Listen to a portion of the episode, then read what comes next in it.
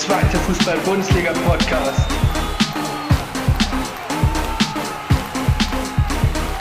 Mit Jan Klein-Racing.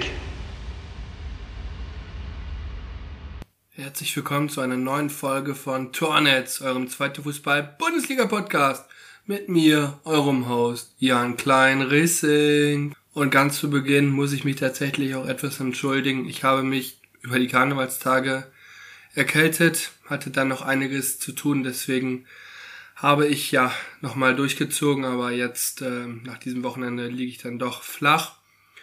Deswegen entschuldigt bitte, wenn es diese Folge nicht ganz so, ja, nicht ganz so lang sein wird, nicht ganz so detailliert wie sonst. Ähm, ich versuche euch auf jeden Fall ein gutes Produkt zu bieten, aber ja, dadurch, dass ich krank bin, bin ich dann auch etwas geschwächt. Deswegen bitte ich euch natürlich auch ein bisschen Nachsicht mit mir zu haben und in der kommenden Woche gehe ich sehr stark davon aus, dass da wieder eine starke neue Folge von Tornetz auf den Markt kommt.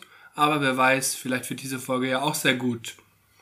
Ganz zu Anfang möchte ich natürlich noch auf mein Tippspiel eingehen. Ähm, ja, ich selbst habe an diesem Spieltag tatsächlich zwölf Punkte geholt und die Elisa, die bei mir in den Kommentaren getippt hat, die 1000 zu 1 für die Hatter getippt hat, hat ebenfalls zwei Punkte sammeln können. Und deshalb liebe Grüße an Elisa Hertha, denn Hertha ist Hertha. genau. Ja, was ist sonst noch passiert in dieser Woche? Ich glaube, jeder, der mein Instagram verfolgt, hat gesehen, dass zum einen ja, sich der ASV von Tim Walter getrennt hat, nachdem man ja 4 zu 3 gegen Hannover in der Vorwoche verloren hat. Und auch der erste FC Kaiserslautern hat sich nach nur 73 Tagen von Trainer Dimitros Kamotes getrennt. Und wer ist gekommen? Richtig, der Altmeister himself, Friedhelm Funkel, mit über 70 Jahren. Nochmal, traut er sich nochmal auf die Trainerbank. Und ähm, ja, meine persönliche Meinung ist definitiv an, äh, dass er der Mannschaft definitiv helfen kann mit seiner Erfahrung. Er wird ja der Mannschaft erstmal einfache Vorgaben geben, einfache Spielzüge einstudieren lassen. Also erstmal alles einfach halten, den Spielern gut zureden, den Selbstbewusstsein geben und dann wird es auch etwas mit dem Klassenhalt. Davon gehe ich sehr stark aus. Beim HSV hat man ja erstmal mit ähm, dem Co-Trainer Polzin das Spiel in Rostock angetreten, hat da erstmal geschaut, wie es damit weitergeht. Ähm, es kursieren natürlich trotzdem noch Namen wie Steffen Baumgart im Hintergrund, die natürlich auch immer eine Option sind. Und ähm, ich bin auf jeden Fall gespannt, wen der HSV präsentieren wird. Und äh, wenn es soweit ist, werdet ihr es auch auf jeden Fall auch auf meinem Instagram-Account unterstrich Tornetz unterstrich erfahren. Fangen wir dann am besten auch einfach mal mit dem Spieltag an in dieser Woche. Und ja, rollen das Feld wie immer von hinten auf und fangen deshalb auch am Freitag an mit der Partie zwischen Hannover 96 und der Spielvereinigung Greuther Fürth.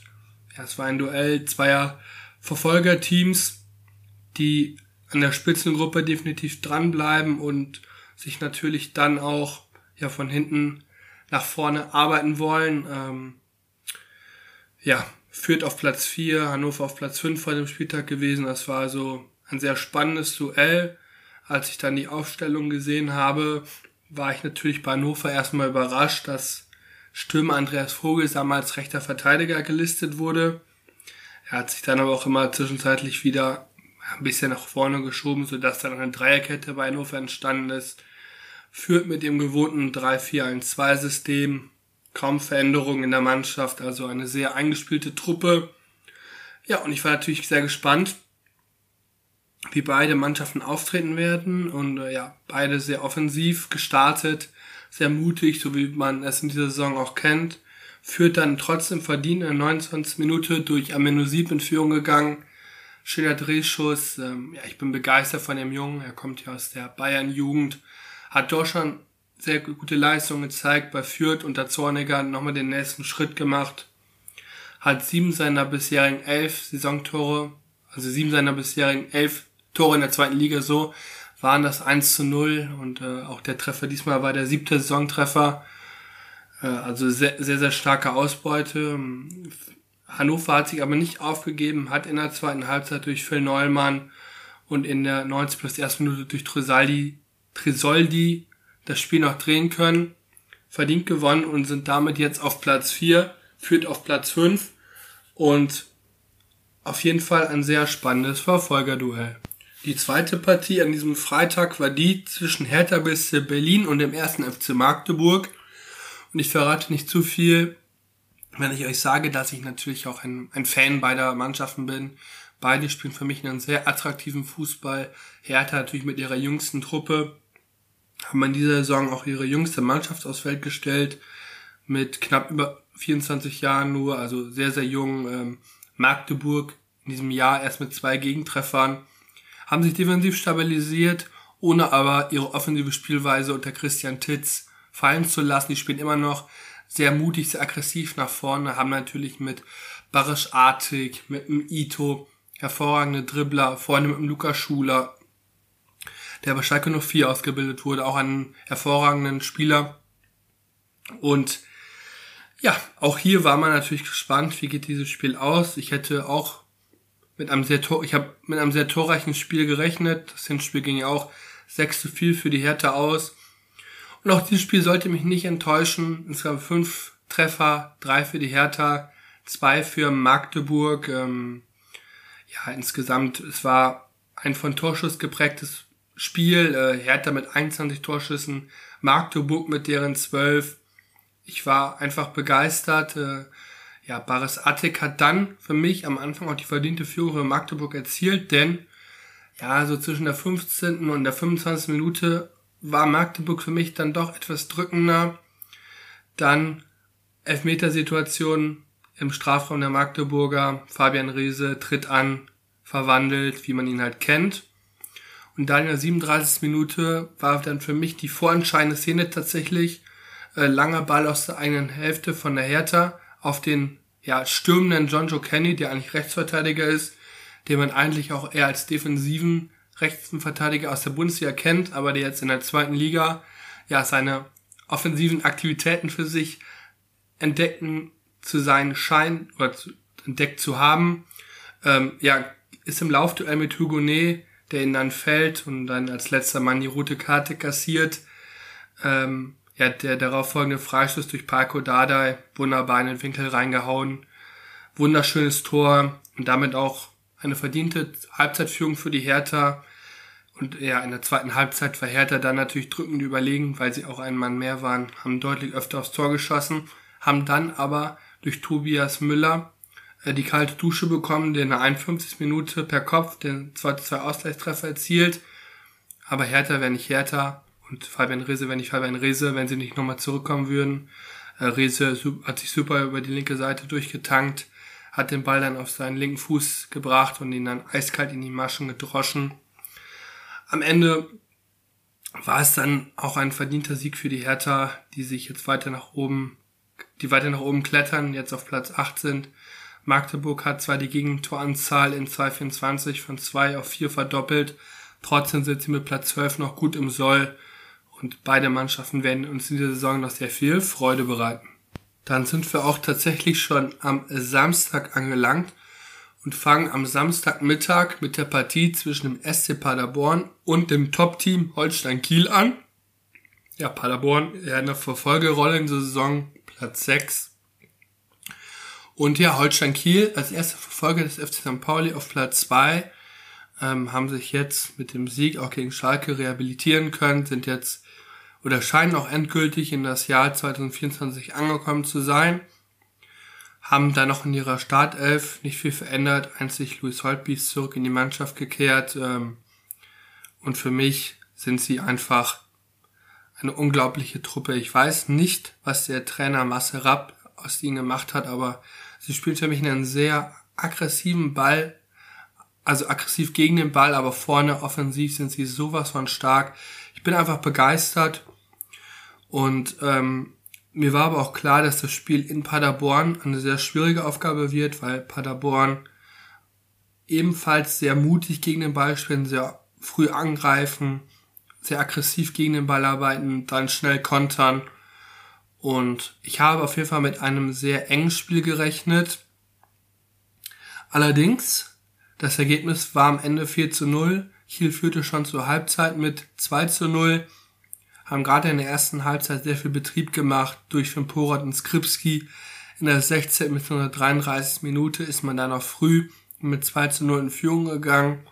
Dann hat man durch tatsächlich Marvin Schulz das 3 zu 0 erzielen können. Der Mann, der ist jetzt nicht gerade für Tore bekannt, spielt die meiste Zeit im defensiven Mittelfeld bei den Kielern, hat sein erstes Zweitligator erzielt ähm, und ab diesem Zeitpunkt wusste ich, dass das Spiel entschieden ist. Ganz entschieden war es dann, als der Paderborner Enz ja, wegen grobem Foulspiel in der 90 plus ersten Minute dann die rote Karte kassiert hat. Ähm, dann war Kiel natürlich ja nochmal in Überzahl. Es gab natürlich durch die Protestaktion nochmal viel Nachspielzeit und in der 90 plus 10 Minute hat dann der eingewechselte Niklas Niehoff, der sein zweites Spiel erst für Holstein Kiel in der zweiten Liga gemacht hat, eigentlich, aus der, eigentlich in der zweiten Mannschaft spielt, das 4 zu 0 erzielt. Ähm, ja, und ab diesem Zeitpunkt war dann klar, okay, das Spiel ist endgültig gegessen. Ja, für Kiel ein verdienter Sieg, für Paderborn ein kleiner Rückschlag, aber sie werden sich sehr schnell davon erholen, so gut wie ich Lukas Kwasniok einschätzen kann wird er die Mannschaft in der kommenden Woche wieder aufrichten, sodass sie am kommenden Spieltag wieder mit vollem Fokus und voller Energie an den Start gehen. Die zweite Partie an diesem Samstagmittag war die zwischen dem FC Schalke 04 und dem SVW in Wiesbaden. Endstand war tatsächlich 1 zu 0, das kann ich jetzt schon mal verraten, durch einen Elfmeter von Kenan Karaman in der 60. Minute. Wer das Spiel gesehen hat, es war definitiv kein hochklassiges Spiel, also es hat von der Spannung und der Intensität gelebt, aber technisch war es auf jeden Fall Zweitliga-Abstiegskampf. Also das, was drauf stand, steckte leider auch drin. Was mir allerdings sehr gut gefallen hat beim FC Schalke, man hat mit einer Dreierkette gespielt, äh, Baumkartel ist in die Innenverteidigung gerückt, neben Kaminski und Kalasch. Bedeutet, die Tempodefizite von Kaminski konnten ausgeglichen werden. Dafür ja, konnte der Fokus auf seine guten öffnenden Bälle gelegt werden. Äh, Schallenberg von der Dreierkette natürlich auch immer sehr, sehr gut. Hat mir sehr gut gefallen. Äh, Brunner als Wingback. Ja, hat jetzt offensiv nicht so viel geleistet, aber war okay. Und Thomas Owejan als linker Flügelverteidiger in seiner Paraderolle. Man hat deutlich gesehen, dass ihm besser ähm, liegt, äh, dass er mehr Aktion auch hat und auch die Offensive besser einbinden konnte. Ähm, ja, vorne Chulinov und Karaman, zwei Wirbelwinde, die vorne immer wieder die Verteidiger von Wiesbaden in Verlegenheit gebracht hat durch viele 1 1 Duelle.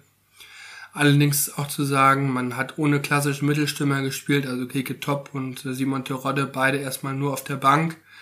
Und äh, Wiesbaden hat Schalke zu vielen langen Bällen gezwungen durch ihr aggressives Anlaufen. Und äh, ja, Karaman und Schula sind natürlich nicht die besten Kopfballspieler. Spieler haben natürlich dadurch auch viele Kopfballduelle verloren. Das war auch der Plan von Markus Koczynski und seinen Wiesbadenern. Bei Wiesbaden selbst, die haben offensiv nicht viel zustande gebracht, haben defensiv aber ganz gut gestanden. Also es war viel im Mittelfeld, also viele Duelle sind im Mittelfeld stattgefunden und ähm, ja, die meisten Torschüsse waren halt auch ungefährlich. Ähm, auch die Passquote bei Schalke 77 Prozent, bei Wiesbaden 76 Prozent sind nicht gerade überragend, muss man sagen, für Zweitliga-Verhältnisse. Deswegen, es war ein sehr intensives Spiel. Es zeigt auch die Flanken 14 zu 18, also viele hohe Bälle.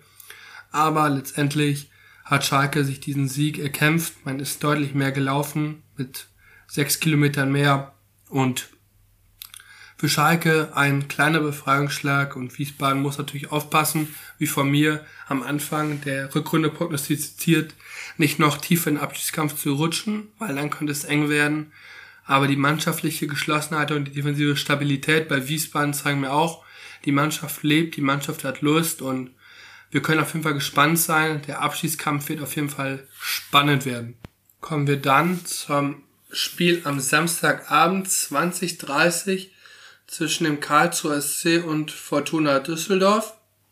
Ich kann transparent sein, dass das eigentlich mein Topspiel der Woche gewesen wäre, da ich am Wochenende auch von der Uni aus im Stadion von Fortuna Düsseldorf wieder war, wie ihr hoffentlich auch auf meinem Instagram-Account gesehen habt. Aber da ich tatsächlich auch erst später zu Hause war und ich deshalb das Spiel auch nicht komplett sehen konnte, ich dafür aber ein anderes Spiel dann nachher schauen konnte, was ganz am Ende kommt, habe ich mich dazu entschieden, dann dieses Spiel auch nur kurz zu behandeln. Ähm, ja, am Ende endet, endete dieses Spiel 2 zu 2 zwischen KSC und Düsseldorf. Die Fortuna hat auch im Jahr 2024 immer noch nicht gewinnen können, rutscht somit la langsam und Stück für Stück ja von den Aufstiegsrängen weg, ist nur noch Tabellensiebter. Ähm, und ja, Trainer Daniel Thune hat versucht, mit seiner altbekannten Mannschaft ähm, ja ein bisschen Stabilität reinzubekommen im 4-1-4-1-System. Zolis Klaus auf den Flügeln, äh, Tanaka, Johannesson und Engelhardt ein bisschen ja in der Mittelfeldzentrale für May vorne, hinten mit Hofmann und Quashi, der man ja von Hoffenheim ausgeliehen hat, äh, mit Zimmermann und Gavri. Sehr starke Außenverteidiger und mit Kastenmeier natürlich die Nummer eins, die man schon seit Wochen hat. Und beim KSC hat man ja, spielt man jetzt mittlerweile eher in einem 4-2-3-1 System, seitdem Stindl auch ausfällt. Äh, Paul Nebel dafür zentral hinter der Spitze, Matanovic, äh, Rapp und Gondorf, die Zentrale bilden. Brosinski und Wanicek so ein bisschen auf den Halbpositionen. Da war ich natürlich auch gespannt. Ähm, ja, wird man das Spiel eher zentrumslastiger halten oder wird man viel in die Breite gehen? Äh, ich hatte so das Gefühl, dass ja der KSC viel über die Mitte versucht hat. Düsseldorf eher so ein bisschen auch das Flügelspiel anvisiert hat, also zwei unterschiedliche Herangehensweisen ähm, versucht. Und ähm, am Anfang war es auch ein sehr taktisch gesprägtes Spiel, äh, beide Mannschaften mit ja wenig Chancen.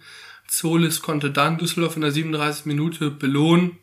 Kurz nach der Pause hat dann der Kapitän des KSC Jerome Gondorf das 1 zu 1 erzielt, zu dem komme ich später noch. Im dritten Gegenzug hat Zolis dann wieder für die Führung gesorgt, 2 zu 1 für Düsseldorf.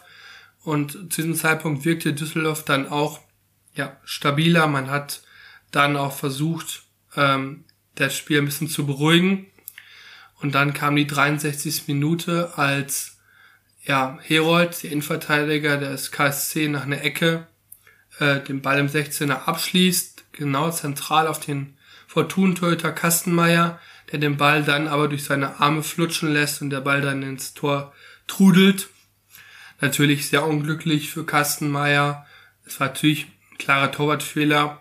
Allerdings muss man natürlich auch sagen, dass er in den letzten Wochen auch viele Bälle gut gehalten hat, der Fortuna auch ein paar Punkte sichern konnte, weshalb dieser Fehler natürlich ärgerlich ist, aber wir alle wissen natürlich, dass solche Fehler natürlich menschlich sind, passieren können und dass Kassmeier in den nächsten Wochen definitiv gute Leistung bringen wird. Davon gehe ich aus, denn er wirkt auf mich auch mental sehr stark und lässt sich dann nicht von solchen Aktionen runterkriegen. Ja, danach, nach dem 2 zu 2, war dann der KSC wieder mehr am Drücker, hat deutlich dann öfter mal wieder aufs Tor geschossen, ohne am Ende zwingend zu sein, wodurch dann am Ende ja dieses Unentschieden gerechtfertigt ist. KSC und Düsseldorf tummeln sich jetzt so ein bisschen im Tabellenmittelfeld.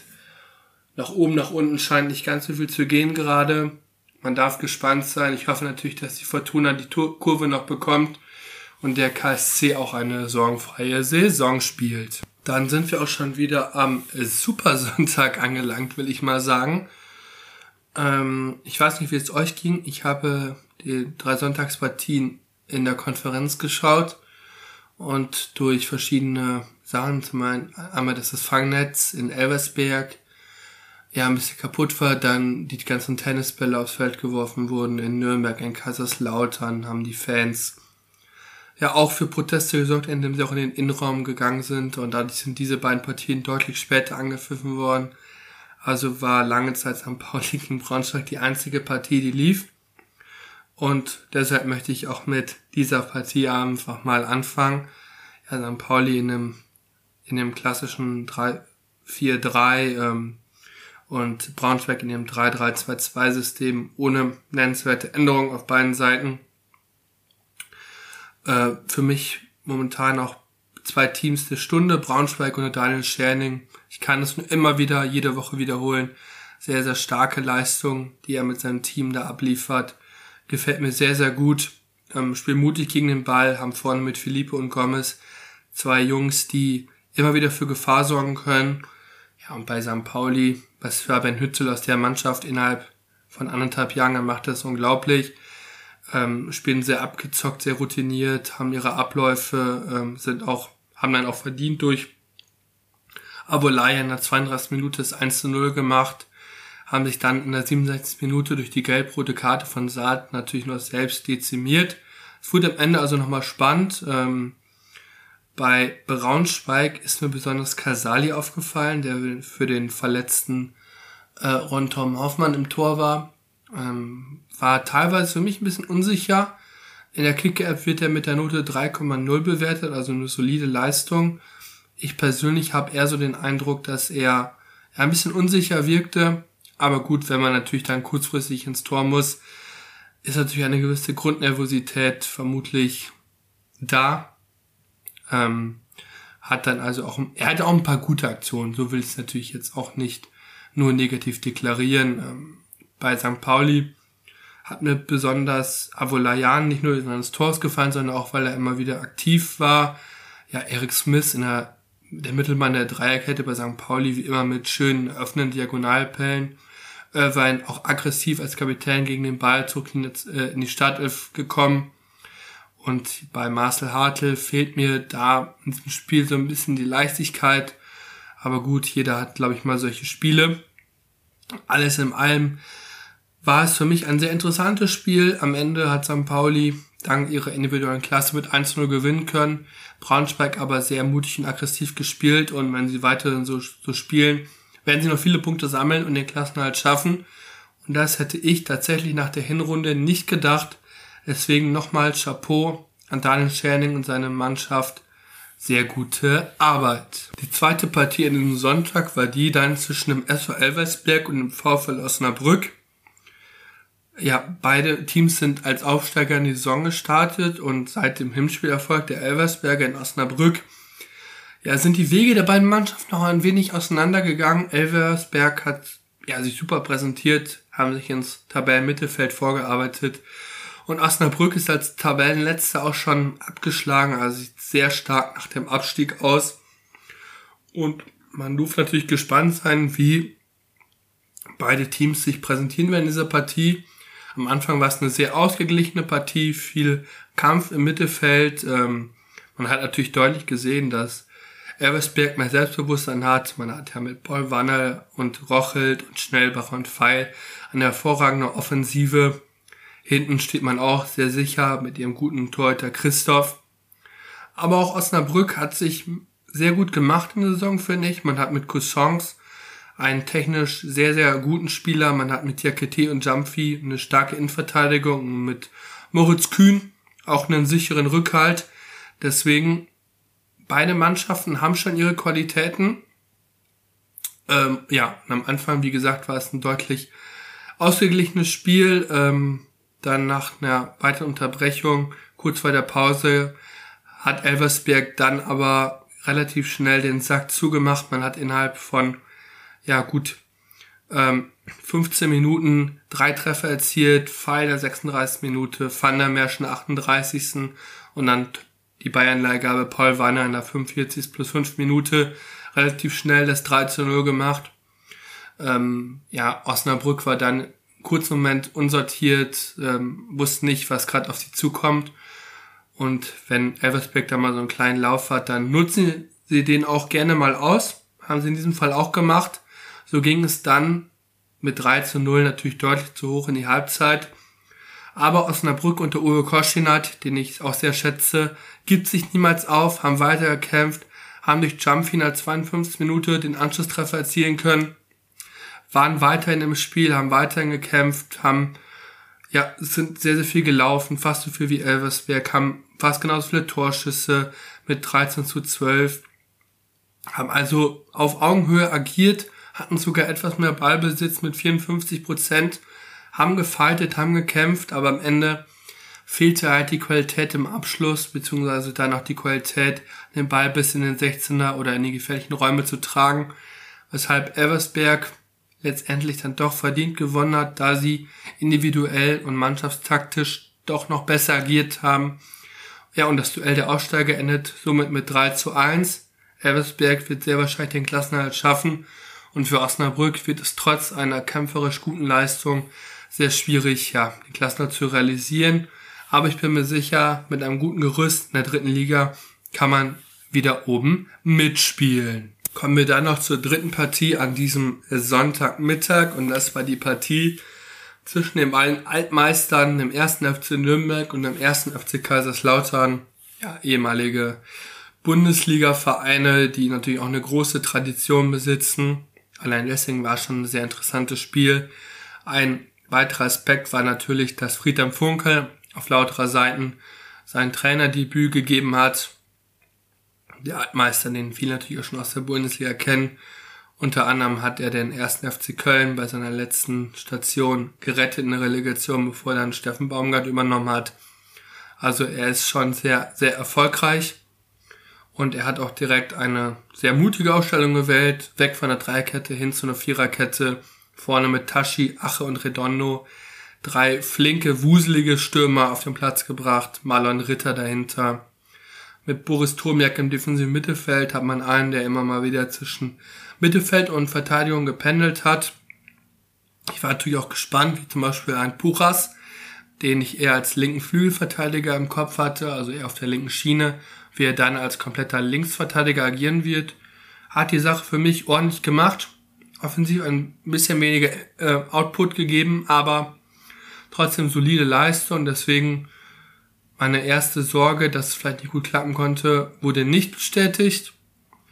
Auf Nürnberger Seiten ist Chan Usum wieder zurückgekehrt. Das Top-Talent hat ja in der Woche davor auch mit äh, Rudi Völler gesprochen. Ähm, es ging natürlich darum, dass er sich für die deutsche Nationalmannschaft entscheidet und nicht für die türkische. Und warum er so begehrt ist, hat er auch in diesem Spiel wieder gezeigt. Hat ein schönes Tor aus dem Stand in den Knick gesetzt. Ja, Can Usun ist für mich einer, den wir in der nächsten Saison definitiv in der ersten Liga sehen werden. Ob in Deutschland oder woanders, weiß ich nicht. Aber ich gehe davon aus, dass er in Deutschland bleiben wird. Aber auch die erste FC Kaiserslautern, sehr gute Leistung. Man hat vor allem in der ersten Halbzeit viele gute Konter gesetzt äh, und Tachi hat ein Konto, Konter, der über Redondo eingeleitet wurde, wunderbar abgeschlossen trifft erneut gegen seinen Lieblingsgegner Nürnberg und am Ende ein schiedlich friedliches 1 zu 1. Kaiserslautern endlich mal wieder mit einer kämpferisch starken Leistung, haben natürlich deutlich mehr Torschüsse gehabt mit 20 zu 6, sind mehr als drei Kilometer mehr gelaufen, haben aggressiv gegen den Ball gespielt mit dem Ball, ähm, haben Nürnberg in den Ball überlassen, aber sind immer wieder giftig dazwischen gegangen, so wie halt Friedhelm Funkels Fußball ist aggressiv gegen den Ball und dann schnell nach vorne. Es hat alles sehr gut geklappt. Am Ende hat vielleicht so der kleine Lucky Punch gefehlt, aber letztendlich war es eine sehr, sehr gute Partie, die natürlich überschattet wurde, als Nürnberger Fans in den Innenraum gekommen sind und dort dann protestiert haben, musste das Spiel für einige Minuten ausgesetzt werden. Es war für mich natürlich auch die nächste Stufe. Es ist nicht nur von den Rängen, sondern jetzt gelangt man auch schon in den Innenraum. Man muss natürlich beobachten, wie es sich sowas weiterentwickelt. Ähm, natürlich sollte das Spielfeld nicht betreten werden irgendwann. Aber Protest ist wie immer gut. Meine Meinung dazu kennt ihr natürlich. Ich bin natürlich dafür, dass es diesen Protest gibt. Und wie dann da entschieden wird, letztendlich von der DFL, muss man schauen. Zweite Liga-Topspiel der Woche kommen wir dann zu meinem persönlichen Topspiel der Woche. Und das war für mich die Partie zwischen Hansa Rostock und dem HSV am Samstagmittag. Ähm, ja, beim HSV, sie haben ja Tim Walter entlassen, wie ich anfangs der Folge schon erzählt habe. Und sind dann mit ihrem Co-Trainer Merlin Polzin in diese Partie gegangen. Über Polzin habe ich euch auch noch ein, wunderbaren, ein wunderbares Interview von Benny Grund mit ihm äh, im Rahmen der Borski Show ähm, ja in die Show Notes verlinkt. Äh, schaut da gerne rein, ist natürlich unbezahlt, aber ich habe dieses Video selbst gesehen und zeigt auf jeden Fall, dass Polzin ein sehr, sehr großes Fußballtalent oder Trainertalent ist. Er hat sehr viel Ahnung und sehr interessantes Video, deswegen schaut es euch gerne an. Und aufgrund dieses Videos war ich natürlich auch sehr gespannt, was Polzin verändern wird. Äh, unter der Woche, so hat man gehört, hat er versucht, defensiv deutlich mehr den Fokus zu legen, die Defensive zu stabilisieren, ohne natürlich den offensiven Output zu vergessen. Für den gesperrten Banish hat er dann auch Reis gebracht. Sonst keine großartigen Änderungen, außer dass noch Matteo Raab statt Daniel Heuer Fernandes im Tor steht.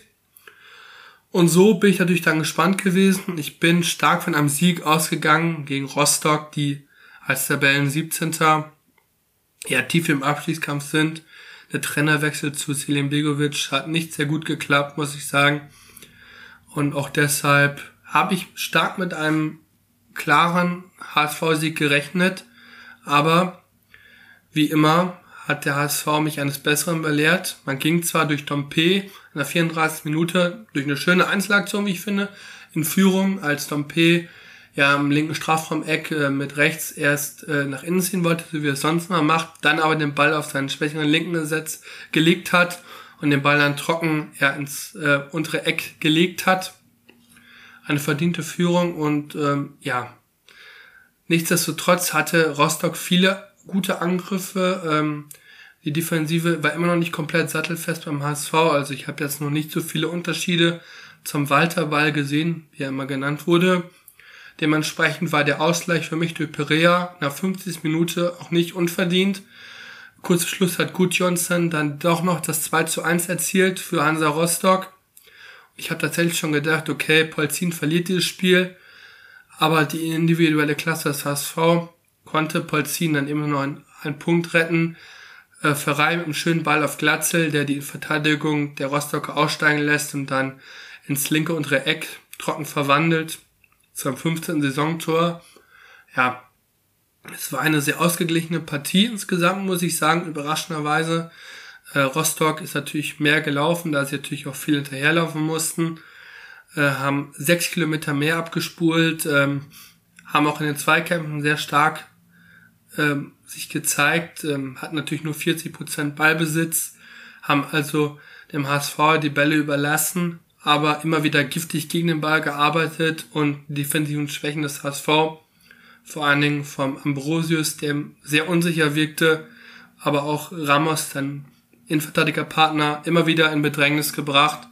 Und letztendlich war es ein verdientes Unentschieden und natürlich kein Bewerbungsschreiben für Polzin und es kursieren natürlich auch wieder Namen beim HSV, wie beispielsweise ein Bo Svensson oder ein Steffen Baumgart oder zwei noch nicht genau genannte dänische Trainer, natürlich auch qua der ja, geografischen Nähe immer äh, gehandelt werden.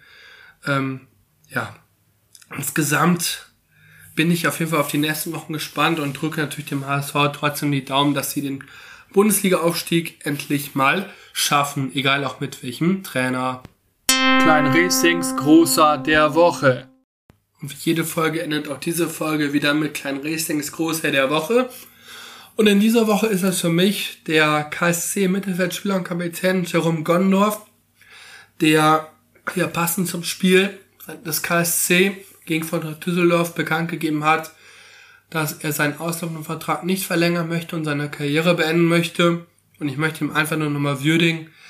Ähm, ich habe Gondorf zum allerersten Mal damals in der Bundesliga-Saison von Darmstadt gesehen, als er als Mittelfeldstratege unter Trainer Dirk Schuster dafür gesorgt hat, dass Darmstadt in der ersten Saison in der, auch in der Liga bleibt, äh, kämpferisch gegen den Ball immer super gewesen, auch offensiv immer mal wieder Output gegeben hat, auch bei Bremen und Freiburg in der Bundesliga immer gute Leistungen gezeigt hat. Und jetzt in den letzten Jahren beim KSC als ja Anker im Mittelfeld, als Kapitän immer vorangegangen ist und für mich definitiv ein Vorbild ist für alle Fußballer.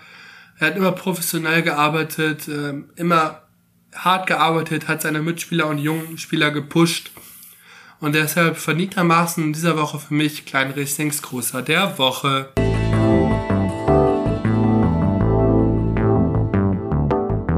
Und damit sind wir auch schon wieder am Ende dieser Folge angekommen. Ich hoffe, euch hat diese Folge auch wieder gefallen und ihr verzeiht mir, dass ich ein bisschen kränklich bin und diese Woche vielleicht nicht ganz so viel Energie aufbringen konnte. Aber ich bedanke mich trotzdem für jeden Zuhörer und wünsche euch natürlich, dass ihr auch alle gesund bleibt und in Köln sagt man, machet Jod und somit halte ich es auch. Also, machet Jod. Und denkt an das Tippspiel am Donnerstag. Ciao.